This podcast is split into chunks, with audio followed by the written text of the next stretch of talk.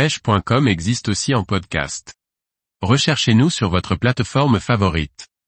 Pêche de la truite en montagne, la morphologie propre des poissons. Par Morgane Calu.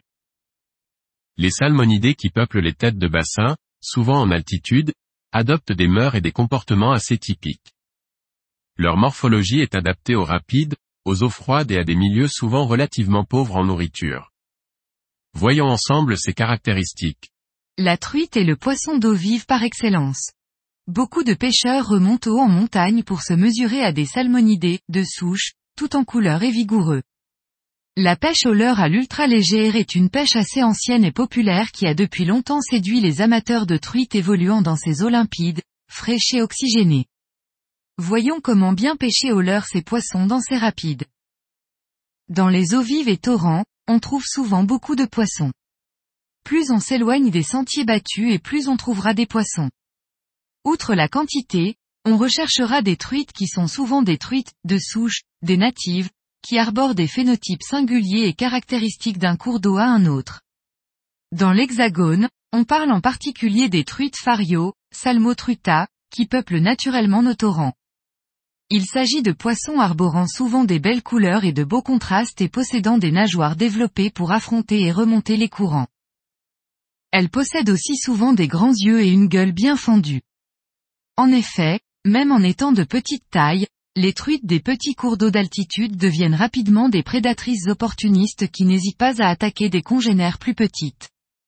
L'intérêt de cette pêche en altitude repose grandement sur la recherche de poissons tout en beauté, plus que sur la quête de grands poissons. Outre l'adaptation morphologique à ces milieux, ces truites de souche ont divergé génétiquement.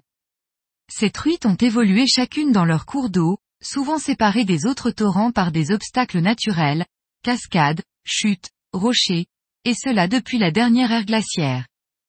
Leur phénotype, robe et ornements des truites, se sont démarqués et sont typiques de chaque rivière. Certaines truites arborent des grandes taches rouges, plus ou moins nombreuses, idem pour la ponctuation noire, tandis que d'autres possèdent des marbrures, des ouïes bleues. Les eaux très claires et limpides favorisent les robes colorées ou contrastées plutôt que les robes pâles ou ternes que peuvent arborer certains poissons vivant dans des eaux piquées. Dans ces cours d'eau de petits gabarits, soumis l'hiver à de rudes conditions et l'été à des niveaux d'eau parfois faibles, les truites ne grandissent que peu. Elles s'adaptent à leur milieu. Ainsi, les truites possèdent une taille souvent comprise entre 15 et 25 cm. Un poisson de 35 cm étant déjà un gros spécimen pour ces eaux torrentueuses. Les meilleurs postes sont souvent occupés par les plus gros poissons tandis que les vasques et poules profonds sont souvent occupés par plusieurs truites de taille moyenne.